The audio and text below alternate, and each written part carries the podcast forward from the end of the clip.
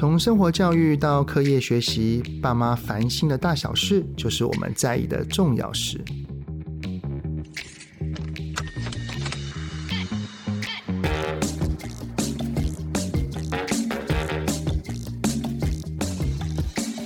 欢迎来到亲子天下的节目《爸妈烦什么》，我是主持人、亲职教育讲师魏伟志泽爸。哎呀，在这个疫情有些严峻跟紧张的时刻，哈，今天这一集我要录制的时候，其实我是内心带着非常的紧张啊，然后有点兴奋之情，因为这一集的来宾呢，可以说是邀请到在华人教育，然后在教养现场推行萨提尔冰山理论非常重要一个推手，就是我们的李崇建老师，让我们掌声欢迎崇建老师。泽爸好，各位听众朋友大家好，不敢哈，谢谢泽爸。阿健老师几年前哦出的一本书就是萨提尔的对话练习啊，是把萨提尔带到家庭里面，说到非常重要的一本书。阿健老师，我会这么说，就是因为我也是如此。呃，不敢。呃，其实萨提尔的模式本来就是推家庭的。真正很多的爸爸妈妈看到了，然后发现到原来跟孩子的互动，一种这么美好的形式跟形态。本书真的是会深入很多家长的人心啊。那也是因为热销了十万册之后，去年呢又再新增了一万多字，再改版再上市，同样也是在那个榜上有名啊。那这一次会邀请到阿健老师来呢，是因为阿建老师跟亲子天下又再度合作，出了一本新书哈，叫做《练心：李重建与雨果幼儿园的萨提尔教育实践》，是阿建老师跟嘉义雨果幼儿园的创办人林文煌先生所合作的新书哈。诶，那我想先请阿建老师聊一聊这一本《练心》啊，跟以往的萨提尔系列有什么不同的地方吗？OK，呃，我最早写 satire，，把它融入在家庭教养里面。最早应该写的是学校，就是我在学校里面的实践。那好多年以后，我后来在写的就是个案的处理，就比如说孩子抽烟，怎么帮他戒烟；孩子不进教室；孩子叛逆；孩子自残。那我记得，呃，类似的书写了两三本。大概在一七年以后，我开始发现，如果要让家长了解，能够好好的跟孩子，呃，有一个连接跟沟通，那不是去解决他的问题而已。如果家庭里面可以有更好的互动，嗯、那我想很多的爸爸妈妈都会希望有更好的互动。可是，对，一定的。可是可能不知道怎么做。比如说，假设我们只会说“我爱你”，你好吗？啊，这可能讲久了就招式用老了，所以那个时候我开始推了一个活动，叫做除了表达以外，我们要懂得好奇，就是我们可以跟孩子有一个一来一往的互动。那我列出了他有几种理由，包括大脑神经科学，嗯、包括了解一个孩子，让他觉察，让他有同理心，那其实都可以透过好奇的对话得到。所以那一年，我记得是一七年，也在亲子天下就出了更进阶版的萨提尔的对话练习。对对，那是因为它能够从冰山里面能够带来让孩子的一个图像是怎么被大人看到。那写完了它以后呢，我就开始写大人应该要自我照顾，就大人应该要照顾自我的内在。嗯、那内在这个区块，因为特别的难讲。所以我在去年出了一个关于内在的书，那今年呢，我就把这个大人的内在是怎么样去影响小孩的内在世界，也就是说，一个小孩他成长的过程，大人是怎么对待的？包括假设你看到孩子很听话，假设你看到孩子成绩表现很好，那但是呢，他可能只是因为听话他才听话，不是因为他认同才听话。那有些时候他就成为一个小大人，那我认为家长应该对这些现象有所觉察，所以我就去写了《练心》这本书。小孩子的教养的过程，一路成长到长大，那他会怎么样的一个变化呢？那如果小的时候怎么样的互动跟应对，对于孩子是比较好的呢？所以我在雨果幼儿园有看他们的整个面对小孩子的应对的状况，因为我去为他们培训。所以当年主要是培训老师吗？对，我培训老师，也跟家长演讲。哦，我我觉得他们的整个互动的教育的品质，呃，非常好，蛮符合我的期待的。那我就想到我的侄儿在幼儿园的时候，呃，他去吃饭吃不完，那对老师就给他罚站。那孩子东西不会，老师也不是故意的哈，老师的讲话其实可能不是这么恰当。那这些过程可能会影响孩子的内在的冰山的图像，所以我很想让一个比较理想的幼儿园的面貌啊，当然，嗯。不是这么狭隘的，就是他如果有一个方向可以比较大的，所以我就以幼儿园雨果的幼儿园为起点，哦，但它不是一个我想要展开的终点，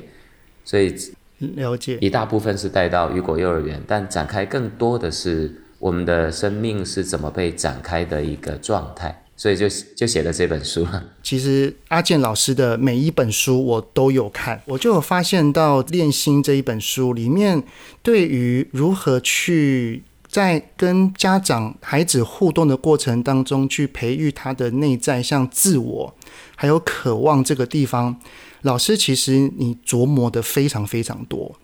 对，然后还有另外一个部分，我觉得也是这一本书跟以往的其他的一些著作不同，就是阿健老师，你在这一本书里面对于你的对话的例子，就是你这一句话为什么会这么提问，你前面有加了比较多你的思维脉络。泽爸看得很仔细哈，因为这里面要照顾两类型的读者哈，一类型是从来没读过我的书的。啊，那第二类型是他已经成为我的读者很久了，那他也很习惯于重视对话，就是我，就是我。谢谢泽爸哈，泽爸一直很认真啊，而且泽爸很谦虚跟客气，自己出的书都讲得非常好哈。那我那本书也是深受阿健老师的影响，真的。不敢不敢，所以我在想说，应该要服务一些过去的一路走过来的读者。所以我在两个方向上面比较强化，一个就是对话的细节可能讲得更仔细，那另外一个就是对于渴望这个层次，就是我们的大脑在整个互动的过程当中，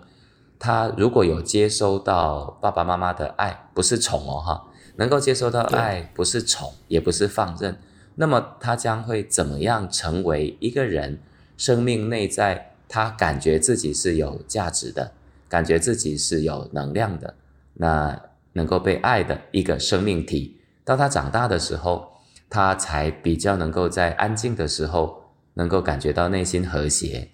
在挫折的时候，感觉到内在还是有能量，能够往前走。啊，这个部分在萨提尔来讲叫做渴望，所以我也强化了这个部分来说明给。读者认识的部分，在这一本书里面呢，有蛮大的比例是想要借由雨果幼儿园，然后去实践萨提尔，包含了如何面对学龄前的孩子，家中可能未成年的孩子，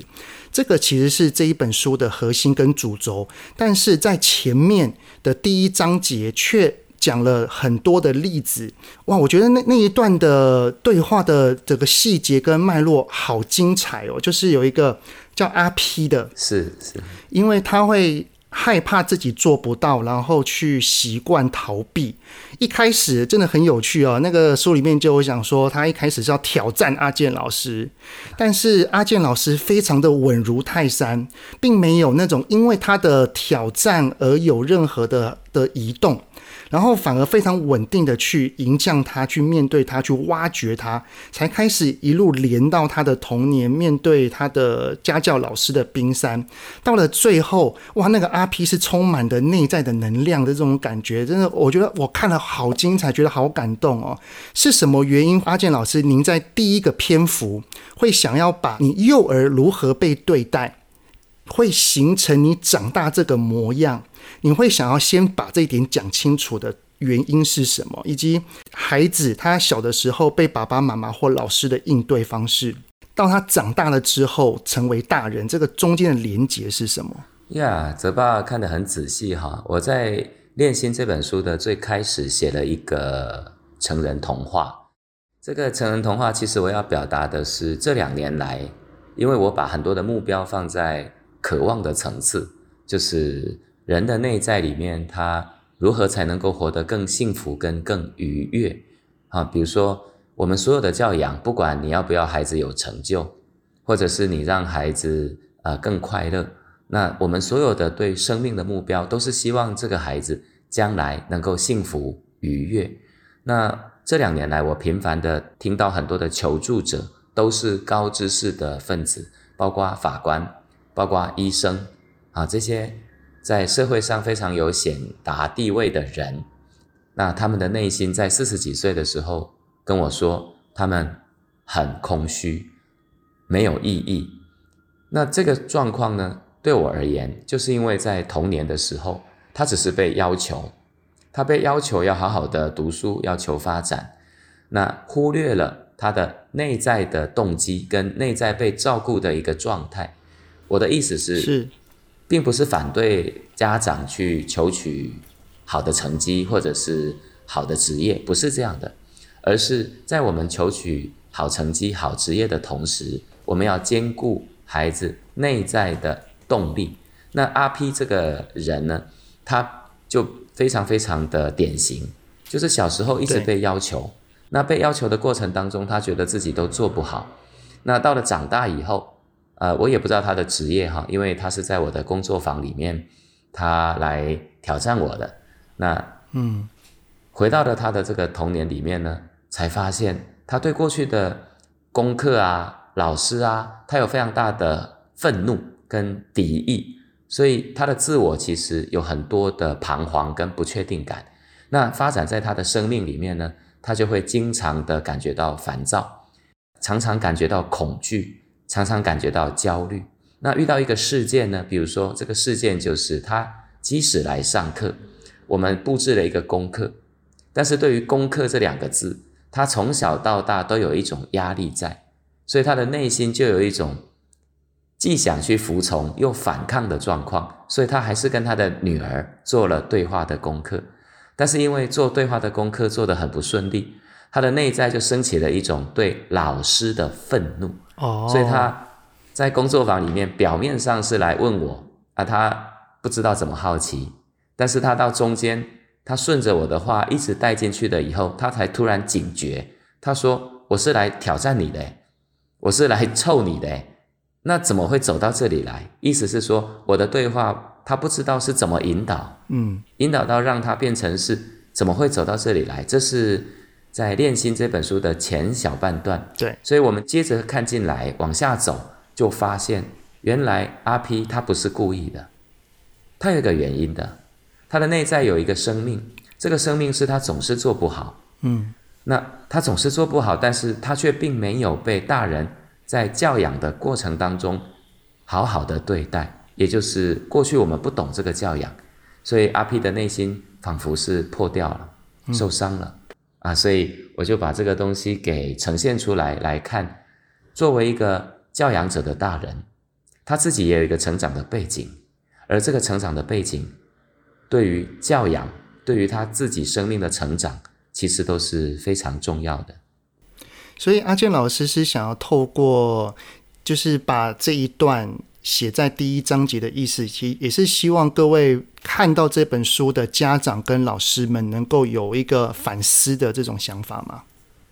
是，这是其中一个，就是反思自己的生命。嗯，那第二个我，我我我要做的东西是，其实很多的孩子哈，对，比如说昨天我也谈了一个小孩，已经谈第四次了，嗯，他就是完全生命没有动能。没有动力，然后想自杀，他才十四岁，然后他呃功课很差，那你问他要不要把功课搞好，他也说不要。那我到了第四次谈话的时候，他才真正的告诉我，他说其实不是他不想考好，嗯，是他根本没有能力考好，而没有能力考好要去承认他想要考好，其实常常会被爸爸妈妈逼迫说你承诺了你都做不到。嗯，你承诺你要读书，你又不好好待着，所以我想要呈现从阿 P 的身上还有另外一个层面的意思是，不只是大人本身他的成长背景是受过去的影响，很多的小孩他表面上所呈现的状态，并不是我们大人看到的。比如说他不想读书，他叛逆，他调皮捣蛋，然后你问他要不要，他表面上都说不要，但其实他的内心深处，如果你懂得对话，就会仿佛我跟阿 P 对话一样，你渐渐的就能够帮助一个人，他也能够靠近自己。了解自己，所以是这样的。所以就是在冰山理论上面，请各位家长还有自己，就是不要只是看到冰山上面浮出水面的那一块，而是要多去关怀跟照顾、关爱那个冰山底下的那一块。其实我我我很喜欢在书中哈，就是阿健老师用一个例子啊，就是假设一个孩子呢，他要去攀岩，他站上攀岩场，然后内心感到恐惧而哭泣。然后阿健老师就用几个应对姿态，包含了大人责备你说：“啊，你你你脚往前伸出去不会哦，你的手不会往上抓吗？如果你再不上去，我就不理你喽。”或者是大人催促说：“快点，快点，跨过跨过去就好啦。”或者是讲道理，不要害怕，你要勇敢，像个男生。或者是不理你，就在这边生气，看着你也不回应。阿健老师在书里面就讲到说，假设我们是那个孩子，我们在攀岩上面的那个上面，而底下的大人如果是用这种应对姿态来去跟我们说话的话，感受一下我们内在的自我跟渴望层次是怎么跑的。自我就是怎么看待自己嘛，以及渴望这一段就是我会觉得我是一个怎么样的人，我是一个有没有价值、有没有被接纳、有没有被爱的一个人。我看到这一段的时候，其实我就会发现到说，有的时候爸爸妈妈其实对孩子的这些，不管是催促啊、指责啊、讲道理啊，其实内心底下都是希望他可以进步，他可以更好，但是却因为流于所谓的惯性，就是小时候被对待的方式，而会去这样子对孩子。所以，如果希望孩子的内心、身心是富足的，其实。要先练的是大人自己的心，诶，对不对？是是，刚刚伟是看得很仔细哈，还有一个过度加油了哦，对，就是我们一直不断的过度加油加油，赶快加油，呃，孩子也会负面的生命内在卷曲了。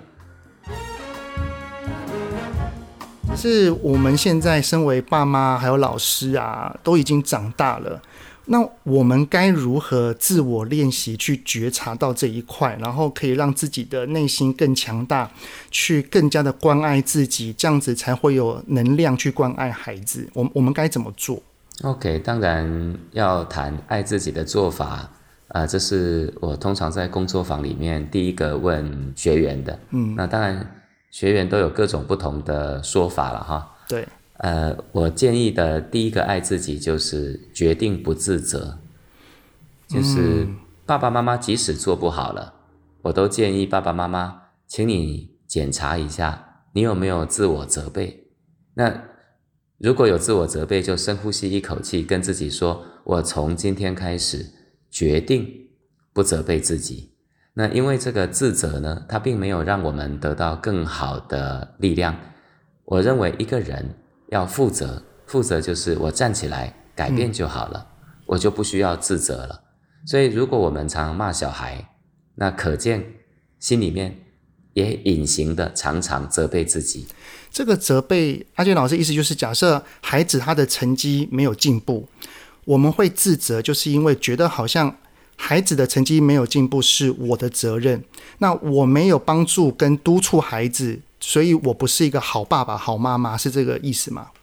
呃，这是一个面向。那第二个就是，当你改变惯性的时候，嗯，你决定要跟孩子多一点对话了、好奇了、说爱了，然后有一点连结了，但是你难免还是会骂骂他，嗯，难免还是会说道理，这些都是。啊正常的，所以这个也不能自责。就是我们想要好好的用萨提尔的对话来跟孩子说话，但是有时候还是忍不住念了骂了，然后说啊，我刚刚怎么又生气了？这种自责也是咯。对对，因为这个对自己没帮助啊。嗯、假设我们要爱自己，对，我们接纳我们这个人，也就是说，我做的那个事情跟说的那句话，我可能不认同我自己这样做，但是我作为一个人，我的内心其实是有很多的爱的。我太急了，所以我们要接纳我们这个人，然后并不认为我们的行为是对的。那你这个扩展出去，就能够接纳一个孩子，他作为一个人，他的生命跟他所做出来的行动可能有一点差距，所以我们不认同他的行为，我们可以接纳他这个人，那会怎么样呢？那就比较不会对对方生气，而还是可以给对方指正了。那如果不对自己生气，也可以改变自己的行动，啊、嗯呃，这就是不自责而能够爱自己，就能够达到负责的状态。那我们以实际的例子啊，假设孩子他功课拖拖拉拉没有写好，爸爸妈妈看到了，内心可能是因为担心孩子的健康，太晚睡觉等等的，然后就骂了孩子，吼了孩子，说你搞什么啊？都这么晚了，你怎么还没有写完呢？然后就骂了一几句之后，觉察到说，哎呀，我刚刚怎么骂孩子了？哎，我我我我是想好好跟孩子说话的，怎么会这样呢？在这个时刻。我产生自责了，产生后悔了。这个时候的家长可以怎么去跟自我对话？呃，这里面分成好几个细节哈。泽爸其实应该自己就很了解了哈。我看过泽爸的书，泽爸对这个都很了解的。就是如果我们有发现这个部分，第一个就是觉察。嗯，觉察的意思就是我已经决定不要再这样骂小孩了。那这是一个决定。这个决定是比较早的，早的意思就是说，当我们看了书，我们知道骂小孩会得到一，孩子的状态也没有变得更好；二，有负面的影响；三，影响我们的亲子关系，也影响我自己。所以我们会觉察，哦，我不要再这样做。那不要再这样做，这是一个开始。所以下次如果我们再看到小孩有这个状态，那我们的第一个目标就是，当我还是这样骂了。我要跟自己说：“哎呀，我在生气，我在骂小孩。”然后跟自己说：“我可以停下来，就我可以停下来，这个动作不要再做了。那停下这个动作以后，我建议对于自己的部分，深呼吸一口气，跟自己说：‘是我刚刚又生气骂小孩了，但我不是故意的。我过去呢，常常骂小孩，但是我有一些进步了。’”我有一些改变了，不是每天都骂的，所以我可以用全貌的眼光看自己。我愿意看见自己也有变好的时候，我可以放下来。那当当然，第二个，我在书里面有提到一个，就是如果你生气了，你可以做一件事，就是深呼吸，告诉自己我生气了，呃，我不是故意的。那你再到房间里面，我书里面有提供一个六 A 的方法来消解。愤怒，那接下来呢？下一步骤是跟孩子，那要怎么办呢？这以后再来跟各位分享，就是我要怎么跟孩子说明他功课没有写完，我怎么样来跟他慢慢的帮助他走向比较好的一个结果呢？这个我们有机会再来谈谈。对，这个这个可能后续这个需要比较多的工作，而且。每个孩子的个性跟当下的状况不一样啊。那我们我们先回到那个刚刚阿健老师所提到的六 A 那个情绪，可不可以请阿健老师把这个六 A 就写在书上面的，可以简单的分享一下？OK，这个很有趣哈，就是我们一般对情绪哈，我把它分三个部分哈，三个部分的第一个就是情绪的表达，比如说我生气了，那我要去跟孩子呃责骂他，或者是。呃，抱怨他，这就是我们对于有了一个愤怒，我们的表达。那这个部分是一般人比较在意的，就是说，我们应该要好好的表达我们自己的内心，那并不是去伤害对方。所以这里面就带了一个东西，我可以生气，但是我的表达不要伤害对方。那如果伤害对方，对于事情没有任何的补救。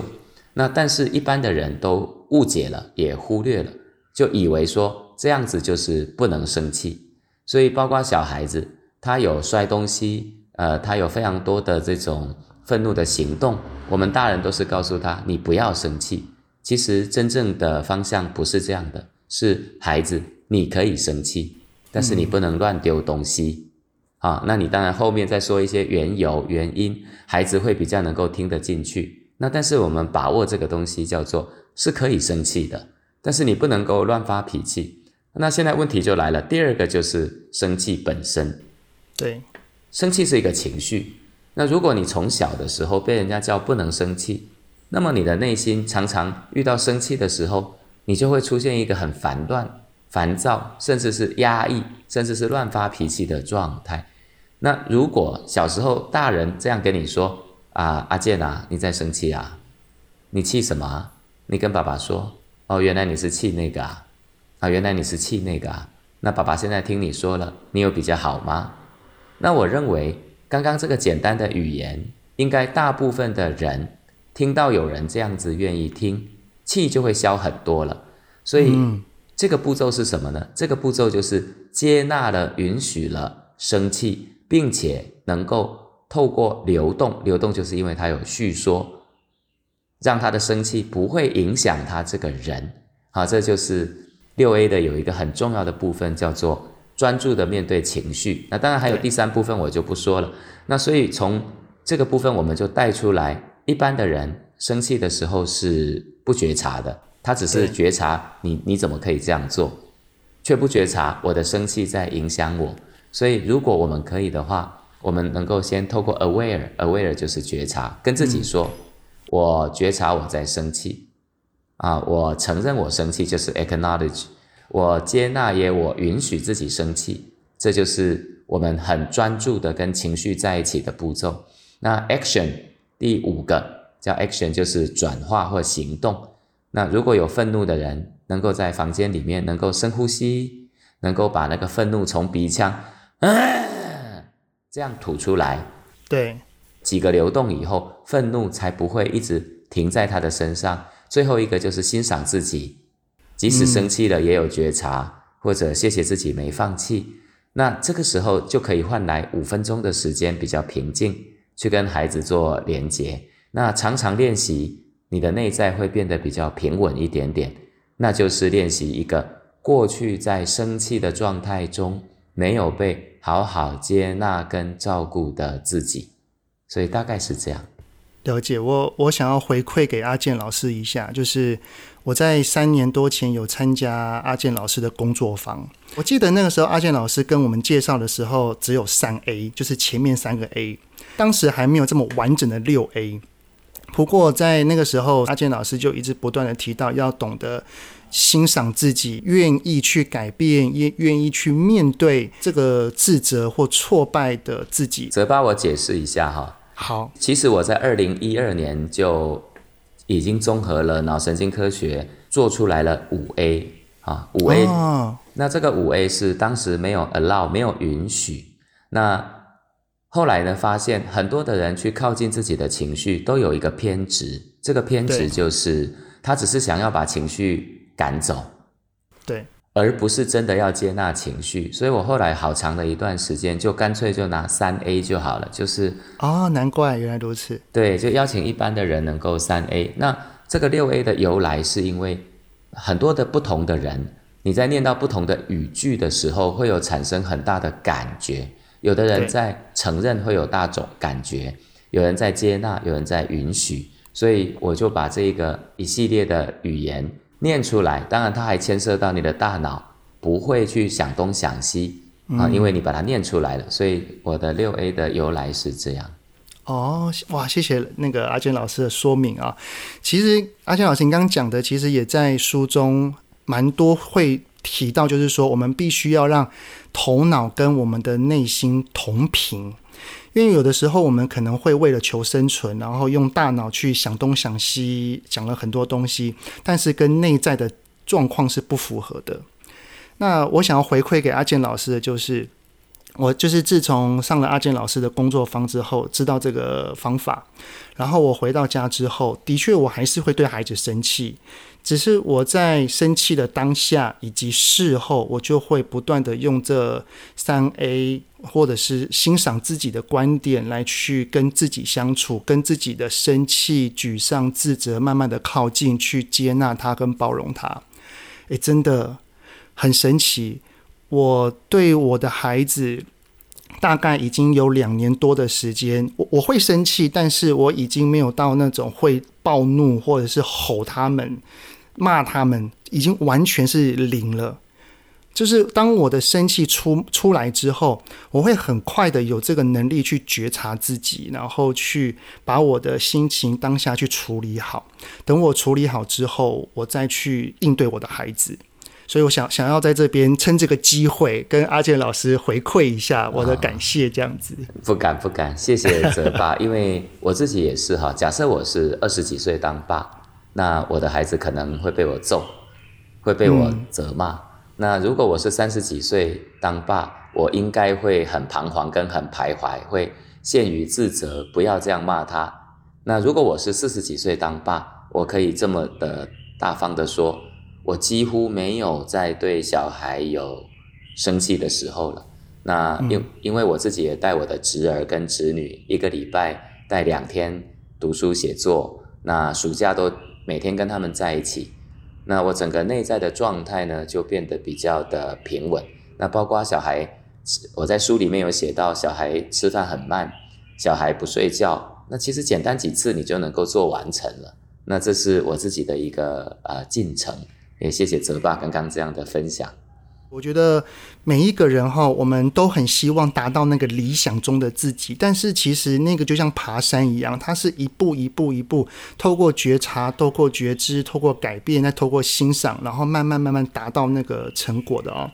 好，那最后我我想要来出个状况题给阿健老师，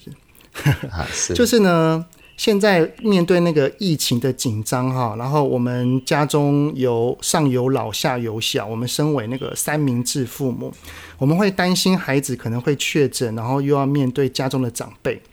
然后有的时候我们自己一点喉咙痒啊，然后就疑神疑鬼、焦虑。所以如果我们的担心，其实面对自己的不安，就可以运用那个六 A 的整个步骤，让自己的心情安定嘛。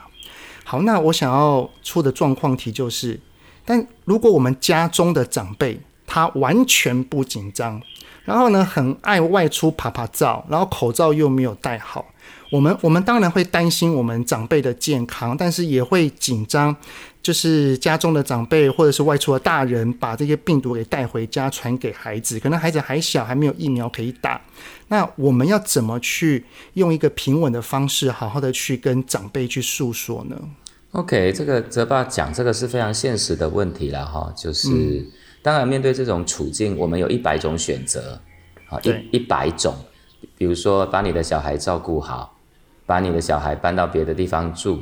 呃，比如说楼上楼下怎么分开，我我随意乱讲哈，这都是选择。那如果说像泽爸刚刚说的这个案例，如果老人家他要是要怎么跟他说？第一个，我邀请所有的三明治的父母哈。第一个，我邀请你，一，你要看清楚现在疫情的本质。当然，我这样的说法不见得每个人都同意。第一个就是，我们看所有的疫情里面的中重症的，大概都是可能有身体有一些疾病的，或者是有病史的，或者是他呃没有打疫苗的啊的状况下面比较会这样子。那对，还是会焦虑，但是是不是问自己，这个焦虑是不是可以缩小到一个相对的位置？它不会这么大的影响我，也就是说，我的焦虑是不是过度了？这是第一个。那如果我能够把我的焦虑稍微缩小一点点，它只是时不时冒出来，那我懂得用六 A 来面对它以后，第二个，面对老人家的行为，呃，我建议第一个你要先接纳，就接纳爸爸妈妈他们是没有觉知的，他们不懂这个状态，不知道的。那如果我接纳了这个状态，那么我就会跟小朋友多说一点点，跟爷爷奶奶在一起还是要小心一点点。爷爷奶奶比较天真，他们没有做好这个准备。那这个接纳进来了，你就不会这么多生气了。那第三个就是运用对话，去跟爸爸妈妈谈谈什么呢？谈一，呃，你这样出去可以吗？我我会很关心你的身体的健康。你可以把一些老人家疫情的数据拿给爸爸妈妈看。说这个数据，老年人占大多数，所以出去你会不会去保护自己呢？那爸爸妈妈的内心听到你讲这些话，你如果是接纳的，他就会还好一点点。那所以你还可以照顾他。哎，爸爸，我这样说你会不会觉得很烦？啊，你会不会觉得很不舒服？呃，那怎么办？我希望你出去的时候要戴口罩啊，你要做些什么？那你这样子可以吗？